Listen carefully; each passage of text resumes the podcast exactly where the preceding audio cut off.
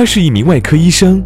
他的手术刀专治医学科普、医学辟谣、医患沟通和医护维权中出现的疑难杂症。他就是白衣山猫。白衣山猫联合喜马拉雅 FM，让你不再放弃治疗。支付宝为何放弃社交梦？自去年圈子校园日记过后，支付宝的社交化进程终于消停了下来，内部也做了深刻的反思。根据公开的消息，目前蚂蚁金服开始转向放弃社交，回归金融和商业。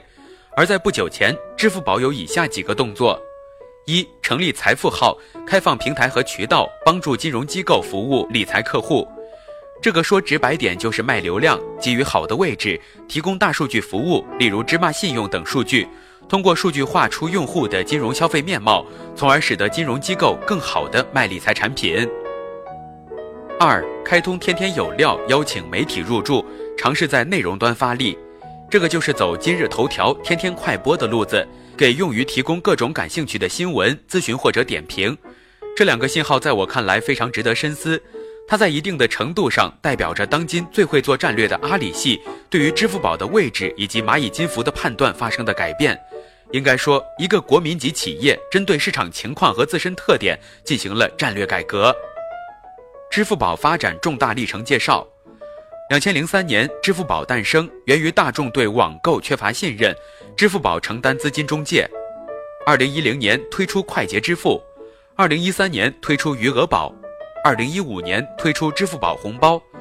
二零一五年八点五版本开始社交化尝试，钱包二级界面出现我的朋友。二零一六年年初推出敬业福，支付宝大力推行社交。二零一六年十一月出现圈子、校园日记等为了社交化犯色情情况，二零一七年三月开始转型，谋求回归商业和金融。竞争层面分析，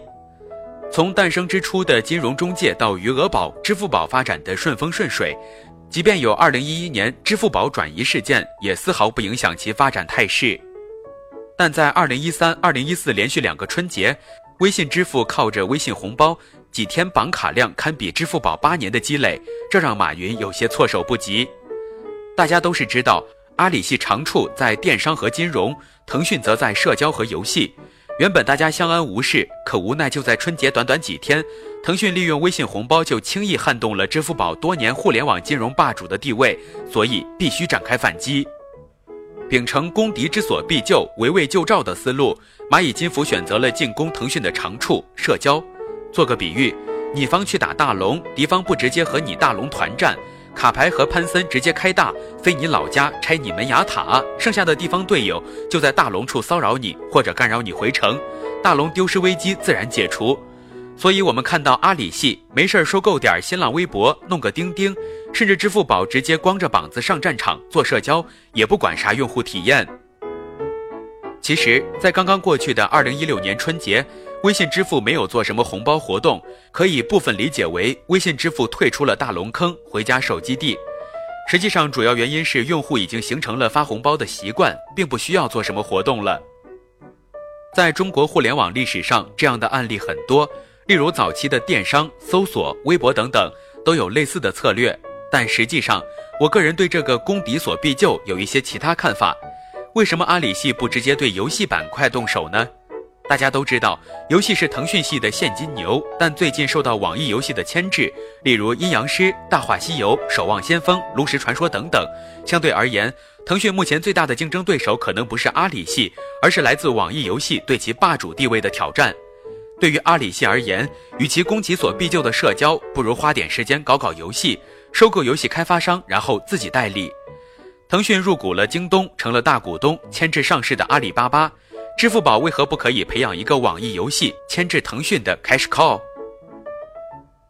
多元化与专业化的焦虑。当然，对于支付宝而言，如果沿着早期的发展态势，会是什么样的后果呢？蚂蚁金服所在的金融行业属于关系国家命脉行业，蚂蚁金服是不可以肆意进行产品开发，摘取某些果实的。想想余额宝当年的经历，马云就算牺牲了，也是骄傲的无奈表态。多少折射了一些问题。简而言之，和传统既得利益者抢夺金融蛋糕，恐怕得掂量一下支付宝究竟姓什么。基于国情，在这里我们对这个问题不予过度探讨。即便是让国资入股，我相信里面的事情太复杂，也不是大家能够想象得到的。所以，支付宝直接进行产品开发多半行不通。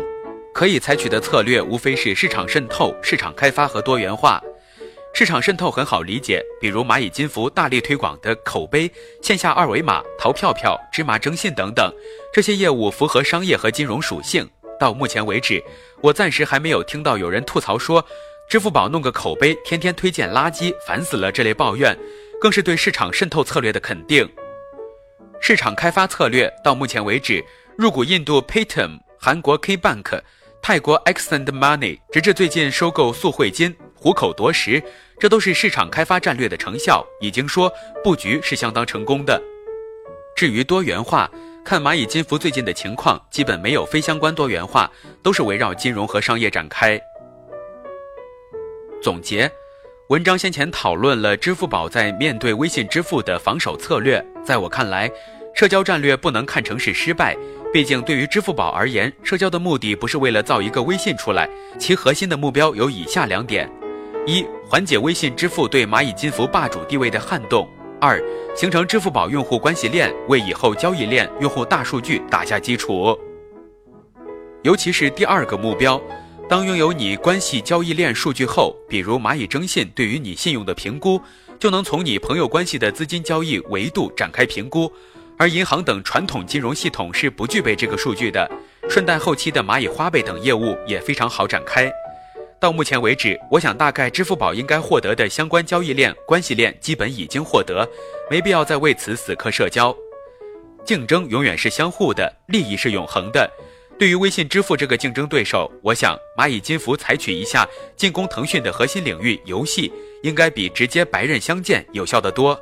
当然，去年圈子校园日记更多的是社交化高压下，支付宝团队走火入魔的结果。